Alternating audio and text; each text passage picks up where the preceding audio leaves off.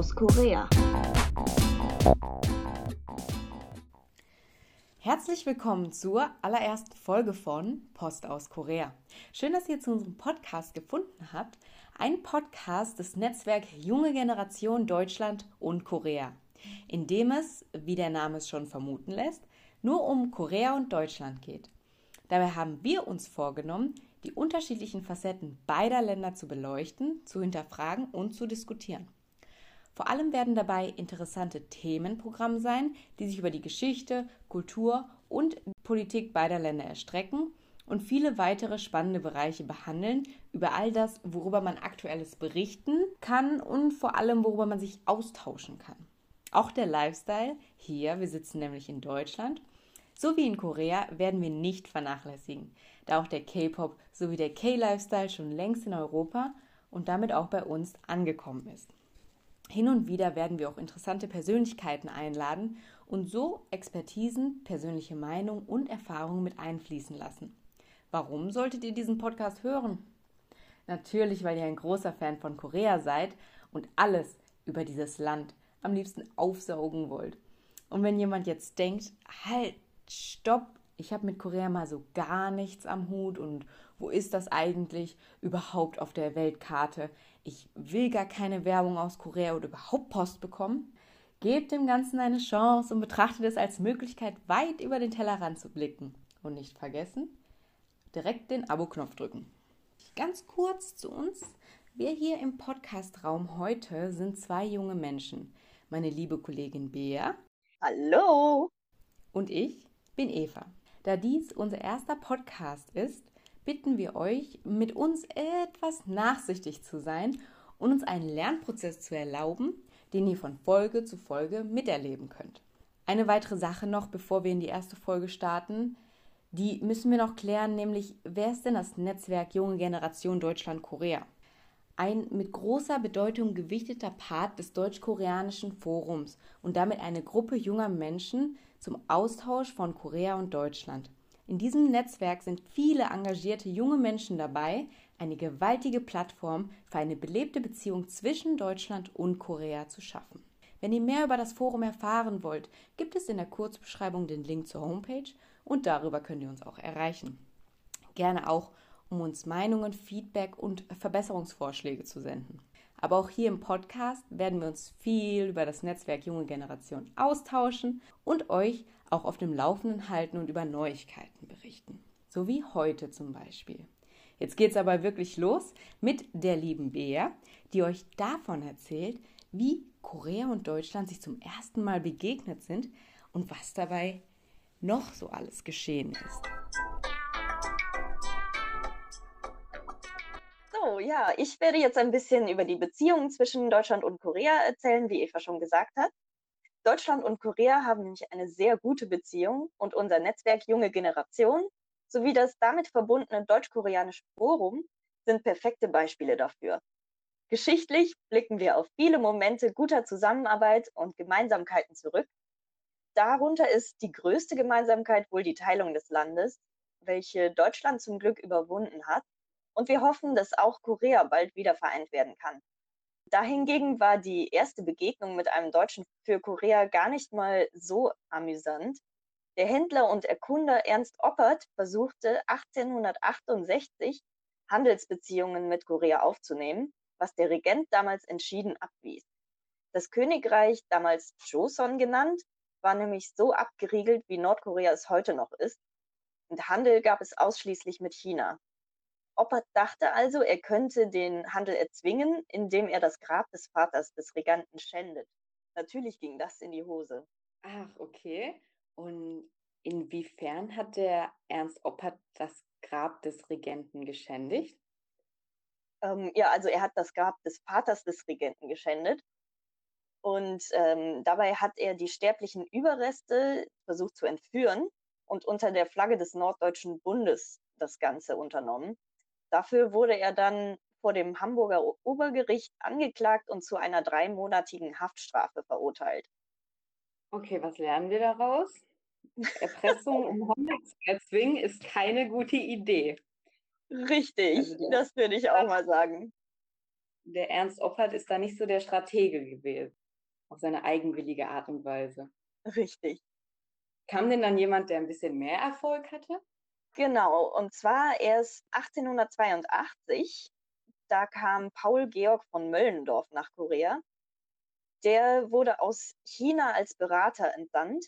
Deshalb musste er entgegen seiner Wünsche, Korea aus eigenem Antrieb zu modernisieren, Chinas Interessen dort vertreten. Er konnte einige Anstöße in Richtung Modernisierung bewirken und half beim ersten Handelsvertrag mit Deutschland und auch mit Großbritannien. Mit Deutschland wurde der Vertrag 1883 geschlossen und dieser Vertrag war dann der offizielle Beginn der deutsch-koreanischen Beziehungen. Okay, also können wir dann festhalten, dank Paul Georg von Möllendorf hat er den ersten ja, Stein gesetzt der deutsch-koreanischen Beziehung. Er galt also als Mittelsmann zwischen China und Korea. Richtig. Eine weitere wichtige deutsche Person, die 1886 nach Korea kam, war Antoinette Sonntag, die der koreanische König Gojong in der russischen Gesandtschaft als Hausdame kennengelernt hat. Er war so begeistert von ihr, dass er sie dann als Hofzeremonienmeisterin einstellte. Sie brachte vor allem die feine französische Küche an den Hof und ging gegen die allgegenwärtige Korruption am Hof vor. Vor den Toren des Palastes eröffnete sie ein Hotel, in dem viele westliche Diplomaten und Händler und Reisende nach Ankunft in Korea unterkamen. Auch diente das Hotel als gesellschaftlicher Treffpunkt der Oberschicht und Ort für politische Verhandlungen. Alles klar, also haben wir jetzt auch hier unsere, unsere erste Businesswoman im Podcast. Das ist ja wahnsinnig interessant. Steht das Hotel von Antoinette Sonntag denn immer noch in Korea und wo stand das denn eigentlich? Ja, heute kann man leider nicht mehr im Hotel Sonntag übernachten. Es stand in der Nähe des Rathauses, also heutigem Shichong, hinter dem Doksugung, dem Palast, in welchem der Kaiser zu der Zeit wohnte. Neben Hotel war die Ihwa Mädchenschule, aus der später auch die Ihrer Frauenuniversität entstand. 1917 wurde das Sonntaghotel in ein Wohnheim für die Schülerinnen umfunktioniert und 1922 abgerissen, um ein größeres Gebäude zu errichten. Dieses steht leider auch nicht mehr, ähm, da das 1970 abgebrannt ist. Und jetzt steht an der Stelle ein modernes Gebäude der IHA Mädchenschule und ähm, es gibt nur noch einen Gedenkstein, der an das Hotel erinnert. Okay, hast du, hast du dir schon mal angeguckt? Hast du den Stein schon mal gesehen? Ich bin tatsächlich da mal vorbeigelaufen, weil das Viertel da auch sehr schön ist. Wenn man hinter dem Palast vorbeigeht, kann man auf jeden Fall viel entdecken. Das ist nur ein kleiner Stein. Man kann leicht daran vorbeilaufen. Sie hatte wirklich sehr viel Einfluss und manche, also gerade die westlichen Reisenden und Diplomaten haben gesagt, dass Antoinette Sonntag die eigentliche Königin Koreas sei, weil sie oh. wirklich alles umstrukturiert hat, also es versucht hat zumindest. Dann hat sich die Geschichte ja äh, doch etwas weiter verändert. Ja, aber durchaus aber, interessante Persönlichkeit. Ja, 1901 kam dann der Musiker Franz Eckert nach Korea. Der war zuvor schon 20 Jahre in Japan und er wurde in Korea zum Hofkapellmeister ernannt, um die erste Musikkapelle des Landes zu gründen. Er hat dann auch die koreanische Nationalhymne zu Ehren des koreanischen Kaisers komponiert. Dies aber wird jetzt nicht mehr verwendet, da es ja auch keinen Kaiser und keinen König mehr gibt. Weißt du denn zufällig, mit, mit welchen Instrumenten äh, die komponiert wurde? Waren das eher ja, deutsche oder klassische Instrumente oder tatsächlich auch ähm, ja, Korean klassische koreanische Musikinstrumente? Zu der Zeit äh, sollte eigentlich das Koreanische so ziemlich verdrängt werden, weil das minderwertig galt und alles Westliche war das Moderne, was Fortschritt bedeutete. Und dementsprechend war das so ein richtiges Orchester, wie wir es heute auch hier kennen. Also alles, was wir in einer Kapelle vorhanden. Aha, okay. Ja, im Zuge der Kolonisierung Koreas durch Japan verließen dann die meisten Deutschen das Land bis auf wenige Geschäftsleute und Missionare, darunter auch Antoinette Sonntag. Und nach dem Zweiten Weltkrieg wurde Korea wieder unabhängig von Japan, aber genau wie Deutschland in zwei Besatzungszonen aufgeteilt. Der Norden sollte wie Ostdeutschland von Russland und der UdSSR unterstützt werden und der Süden von den USA. Ursprünglich war auch eine Treuhänderschaft von Großbritannien und China für fünf Jahre vorgesehen, aber durch die Konkurrenz der USA und der Sowjetunion und dem damit verbundenen Kalten Krieg kam es eben zur Teilung, was der Koreakrieg dann endgültig besiegelte. Denn der Koreakrieg 1950 bis 1953 war einer der Gründe, die Wiederbewaffnung Deutschlands zu forcieren, nachdem Deutschland dieses Recht durch den Zweiten Weltkrieg und den Überfall seiner Nachbarstaaten natürlich verloren hatte. Und um eine mögliche Invasion der DDR und der Kommunisten dann in die Bundesrepublik abwehren zu können, musste aufgerüstet werden, damit nicht das Gleiche wie in Korea passierte. 1963 startete ein Programm zur Entwicklungshilfe Südkoreas, in dem koreanische Bergarbeiter und Krankenschwestern als eine Art Praktikanten in Deutschland eingesetzt wurden. Zwischen 1963 und 1977 kamen 8000 Bergarbeiter und 10.000 Krankenschwestern aus Südkorea in die Bundesrepublik. Ah, okay. Und wo genau haben sich diese Bergarbeiter und Krankenschwestern in Deutschland angesiedelt? Gab es da irgendwelche Hotspots oder war es dann doch willkürlich? Ja, natürlich ist das Ruhrgebiet ein äh, absoluter Hotspot. Und äh, auch die Krankenschwestern waren überwiegend in Nordrhein-Westfalen eingesetzt. Okay, und, und die sind dann auch bis heute noch hier geblieben? Die meisten hatten eben diesen äh, Zwei-Jahres-Vertrag und sind dann nach Korea zurückgegangen. Aber viele haben hier Familie gefunden. Also es gibt durchaus einige deutsch-koreanische Familien, aber auch ähm, haben sich Bergarbeiter und Krankenschwestern aus Südkorea zusammengeschlossen und sind hier geblieben. Okay, klasse. Also auf jeden Fall, auf jeden Fall interessant. Gibt es dann irgendwelche ja. Zweigstellen, wo man sich darüber noch weiter informieren kann? Ja, es gibt zum Beispiel in Essen das Kulturzentrum der Bergarbeiter und Krankenschwestern. Das ist definitiv einen Besuch wert. Und da kann man sehr viel über die Geschichte erfahren. Das ist ja gar nicht mal so weit von mir entfernt. Da werde ich dann auch mal reinschneiden. Ich glaube, da kann man nur lernen. Definitiv. Also es ist wirklich interessant. Ja, auch Nordkorea und die DDR hatten eine sehr gute Beziehung als sozialistische Bruderstaaten. Es wurden verschiedene Handelsabkommen geschlossen und die DDR unterstützte Nordkorea dann auch im Koreakrieg. Außerdem nahm die DDR Waisenkinder und Studenten aus Nordkorea auf, um diese in naturwissenschaftlichen Berufen auszubilden. Erst 2001 nahm die Bundesrepublik nach Wiedervereinigung mit dem Osten wieder diplomatische Beziehungen zu Nordkorea auf. Seit 2002 tagt das Deutsch-Koreanische Forum jährlich abwechselnd in Südkorea und Deutschland, um die deutsch-koreanischen Beziehungen auf allen Gebieten zu verbessern. Seit 2012 tagt gleichzeitig das Deutsch-Koreanische Junior-Forum, bei dem die junge Generation zu ähnlichen Themen wie das Hauptforum debattiert und Vorschläge an die Regierung ausarbeitet. Ja, Bea, du bist jetzt auf jeden Fall mein kleines Korea-Wiki. Also bitte nicht wundern, wenn ich dich während meiner Hausarbeitsperiode mal so nachts um drei anrufe und irgendwelche Informationen brauche. Alles klar, gar kein Problem. Mach das okay. ruhig. Also nicht das Handy auf stumm schalten, okay? Also, ne, wenn es irgendwie schon dreimal in einer Nacht passiert ist, dann äh, werde ich das vielleicht auch tun. Und dieser Service äh, ist natürlich auch jedem anderen Zuhörer, also für jeden anderen Zuhörer hier verfügbar. Nicht wahr, Bea? Ähm, dafür haben wir eine E-Mail. Ja, und im Laufe der nächsten Aufnahmen werden wir natürlich noch viel weitere geschichtliche Aspekte von Korea und Deutschland beleuchten und natürlich auch hier und da mehr in die Tiefe gehen. Auf jeden Fall. Das war natürlich jetzt erstmal der erste grobe Überblick über die Beziehungen zwischen Deutschland und Korea und was uns da alles noch in den folgenden Folgen erwarten kann. Deswegen, wenn euch irgendwas ganz Besonderes interessiert, schreibt uns einfach eine E-Mail und dann werden wir das noch weiter recherchieren Personen dazu einladen und eine Folge dazu kreieren. Genau. Lass uns an dieser Stelle eine schöne Überleitung machen.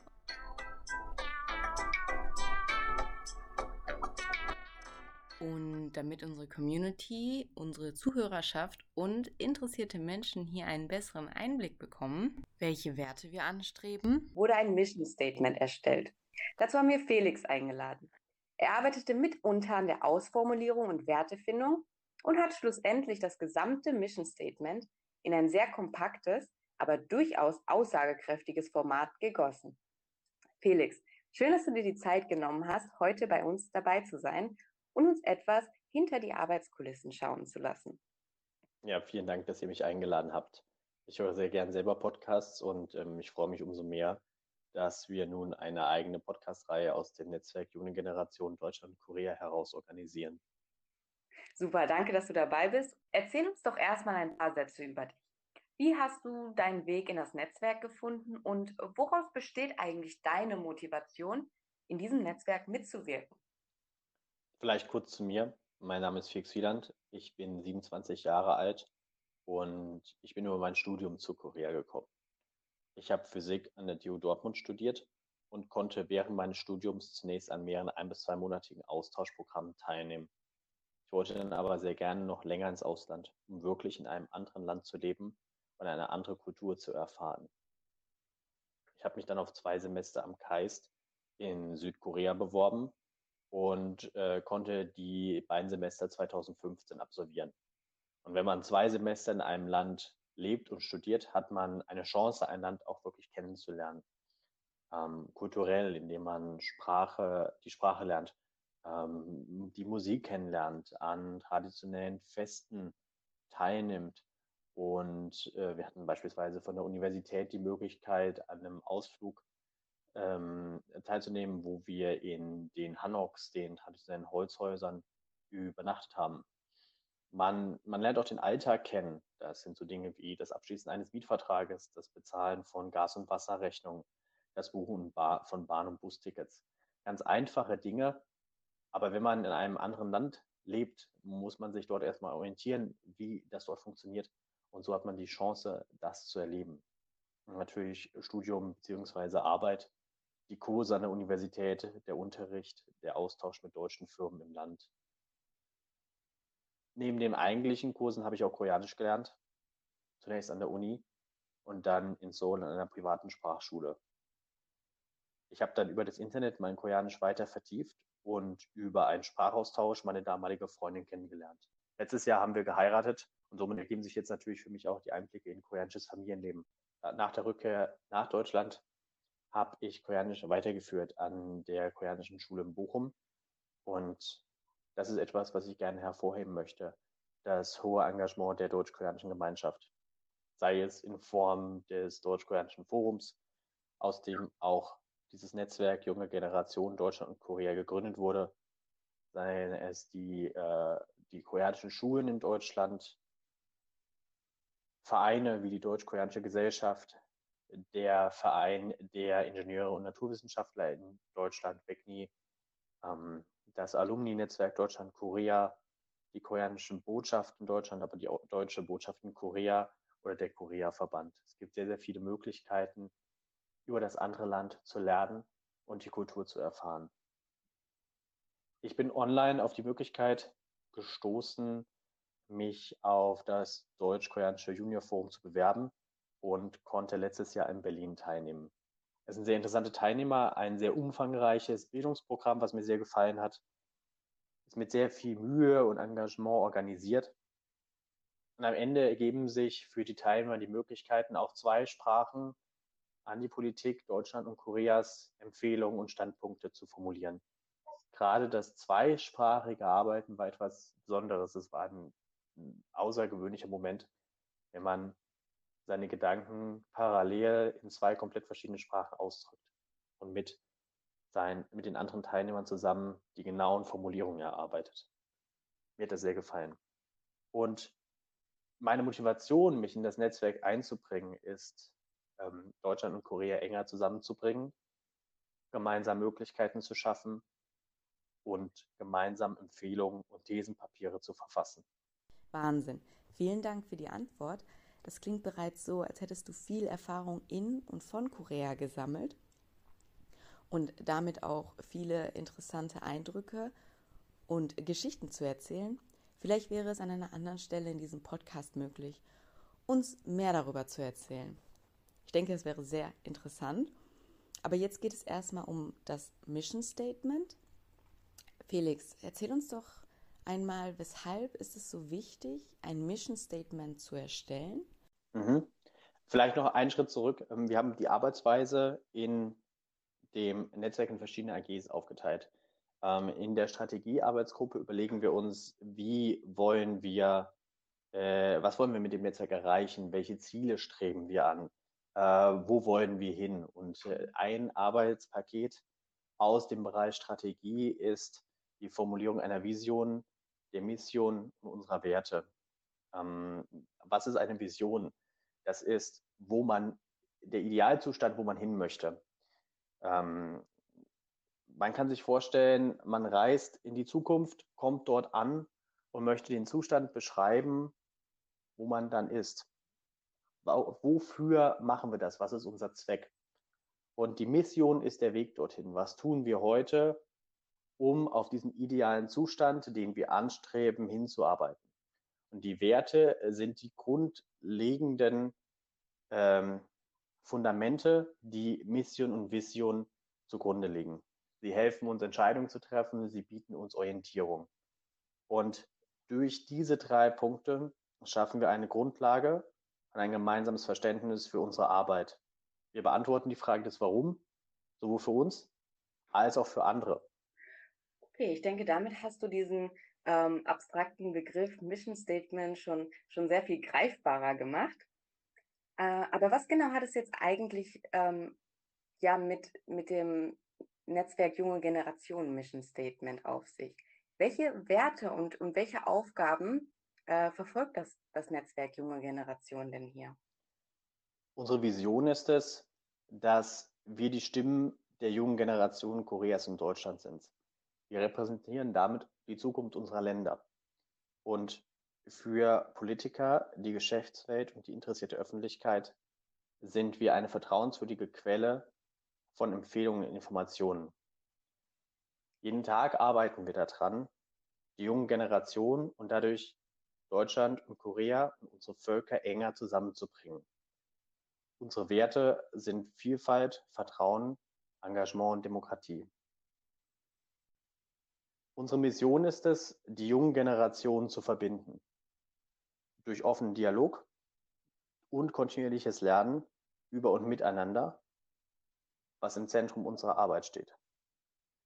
Wir treffen uns dabei auf Augenhöhe um Missverständnisse zu beseitigen. Wir stellen verlässlich Informationen bereit und formulieren regelmäßig konkrete Empfehlungen zu aktuellen Themen aus unserer Perspektive.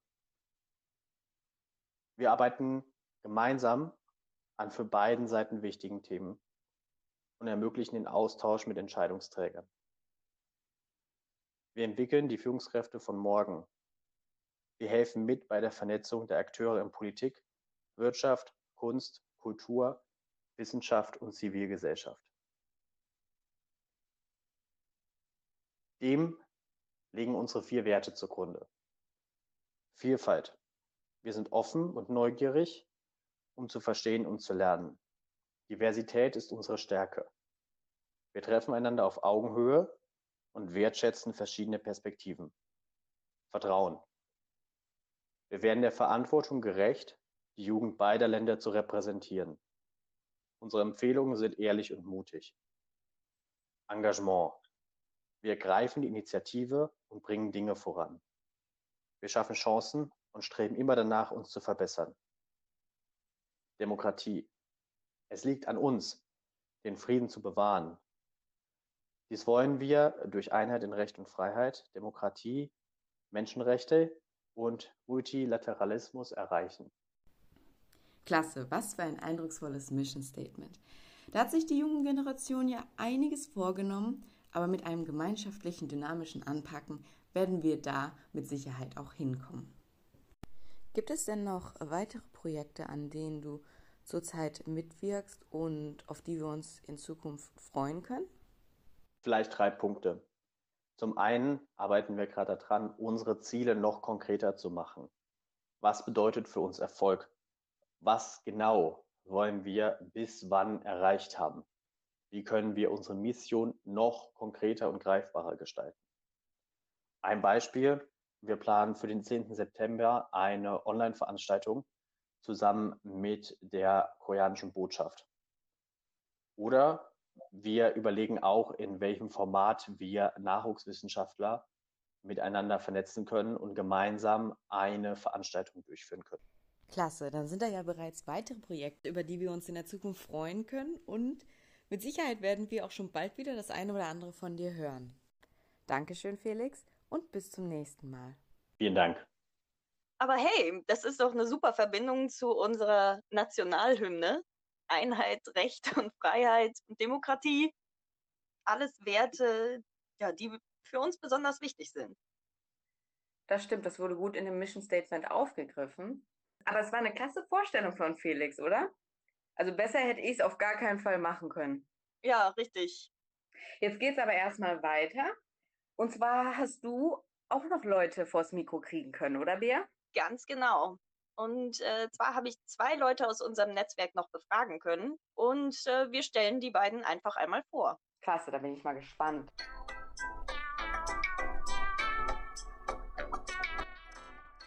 Hallo Sandra, schön, dass du dabei bist. Stell dich doch einmal kurz unseren Hörern vor. Hi, ähm, ich bin Sandra und ich habe damals am Junior Forum 2019 äh, teilgenommen, das in Berlin stattgefunden hat und bin jetzt auch Mitglied im Netzwerk Junge Generation Deutschland-Korea. Und wie bist du auf Korea gekommen und was interessiert dich besonders an Korea?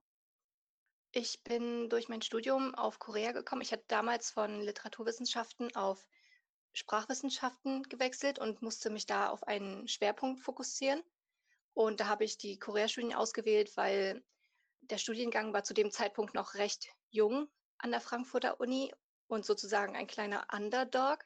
Und dann kam halt auch noch hinzu, dass ich kaum etwas über Korea wusste. Also ich wusste, dass es also eine geteilte Halbinsel ist, dass da zwei Länder sind, die sich, also die immer wieder ein paar politische Reibereien hatten. Und was mich an dem Land interessiert, ist vor allen Dingen die Gesellschaft, wie diese sich wandelt und welche äußeren Einflüsse da auch vor allen Dingen eine Rolle spielen. Zum Beispiel ähm, während der MeToo-Debatte, die denn damals aufgekommen ist, gab es auch ganz viele andere kleine Bewegungen, die davon ausgelöst wurden, sag ich mal. Zum Beispiel die Escape the Corset-Bewegung, wo sich Frauen, junge Frauen vor allen Dingen, direkt oder sehr, sehr stark dagegen ähm, ausgesprochen haben, einem Schönheitsideal zu entsprechen, das sie womöglich gar nicht erreichen können. Nur um ein Beispiel zu nennen. ja, auf jeden Fall sehr interessant alles. Und worin besteht deine Motivation, dieses Netzwerk mitzugestalten? Also mit Hilfe des Netzwerks kann ich mit Leuten, die ich aus dem Forum kennengelernt habe, weiter in Kontakt halten und auch neue Kontakte knüpfen mit ehemaligen Teilnehmern und mir sozusagen ihre Geschichten und Erfahrungen anhören, die sie gemacht haben. Also es ist eigentlich reine Kommunikation, ja, einfach die Kontaktaufnahme mit Menschen. Ja, super. Vielen Dank für das aufschlussreiche Interview, Sandra. Und wir sehen uns beim nächsten Mal. An Sandras Interview fand ich besonders interessant, dass Sandra vor ihrem Koreanischstudium wenig Bezug zu Korea hat. Also sie hat sich da mit direkt ins kalte Wasser geschmissen. Finde ich ja halt auch so mutig, wenn man ja etwas studiert und einfach sich voll und ganz darauf einlässt. Weil bei mir war das in der Tat auch so ähnlich. Ich hatte hier und da schon ein bisschen Korea-Bezug und davon gehört und hier und da ein paar Brocken von aufgeschnappt. Aber so richtig zu wissen, was sich damit tat, war jetzt auch nicht der Fall. Da kann ich mich schon sehr mit Sandra identifizieren. Wie war das bei dir, Bea? Bei mir war das jetzt ein bisschen anders. Ich habe 2002 das erste Mal während der Fußball-Weltmeisterschaft Korea richtig wahrgenommen und mich danach immer mehr mit Korea befasst und bin nach dem Abitur einfach mal nach Korea geflogen und habe direkt vier Monate Sprachkurs gemacht. Und danach war ich mir dann sicher, dass ich Koreanistik studieren möchte. Klasse, also bist du da den sicheren Weg gegangen? Du hast dich erstmal schön informiert und geguckt, ist das auch alles so geil, wie ich mir das vorstelle. Dann bist du aber richtig, ja, von dem Land verzaubert, wieder zurück nach Deutschland gekommen und gesagt, so, jetzt mache ich das. Ganz genau so ist es. Kultur, Essen, oh, das Allerbeste. Ja, und auch die Politik super interessant, Teilung des Landes, so wie in Deutschland. Alles eben Faktoren, die mich dabei behalten haben. Absolut, auf jeden Fall ein Land mit so vielen unterschiedlichen Facetten, wo man, glaube ich, nie auslernen kann und nie ausentdecken kann. Richtig. Jetzt haben wir zum Ausklang noch eine weitere Person. Das ist nämlich der Paul. Und der Paul hat ein ziemlich cooles Konzept auf dem Netzwerkmarkt gebracht? Ganz genau, die zehn Fragen an. Und dann starten wir doch direkt mal ins Interview.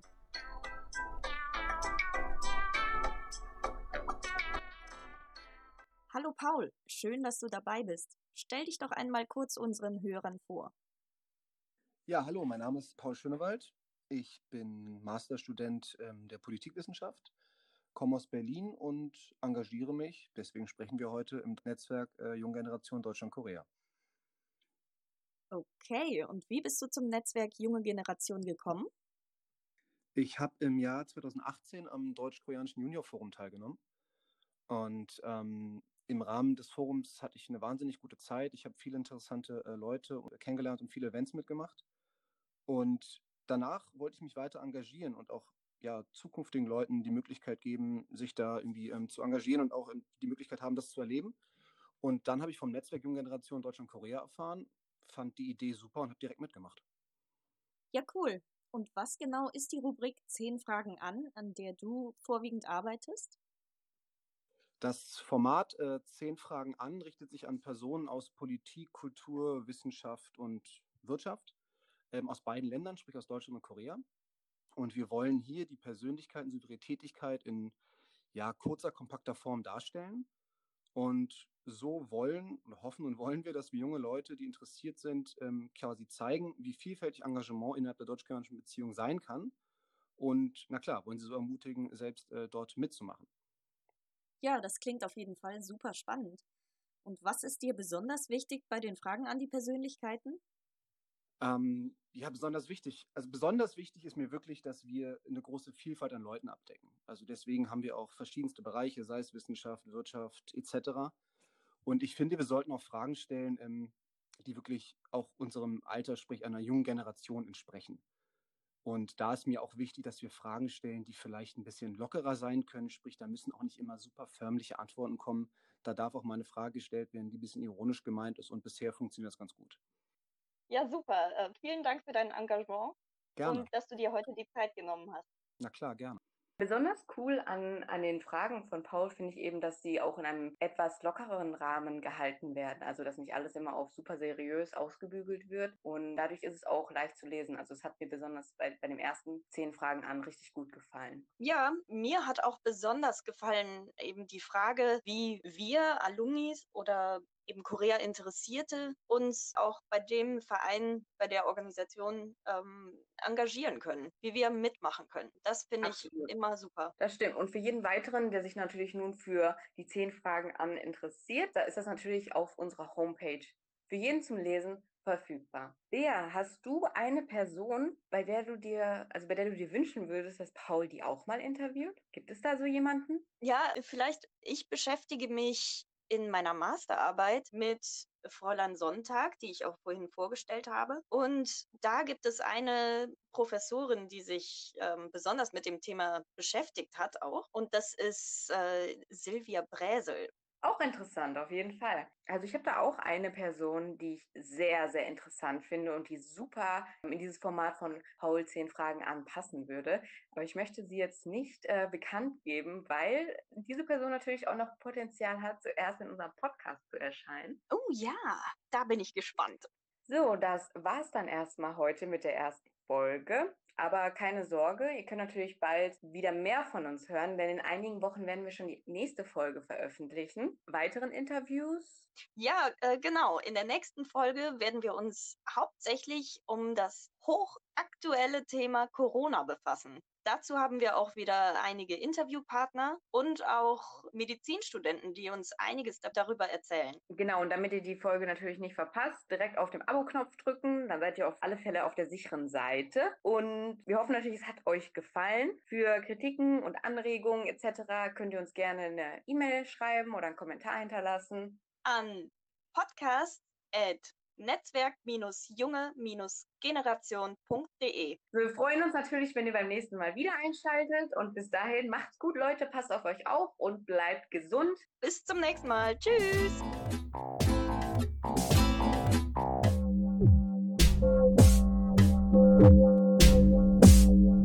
Du hast Post. Post aus Korea.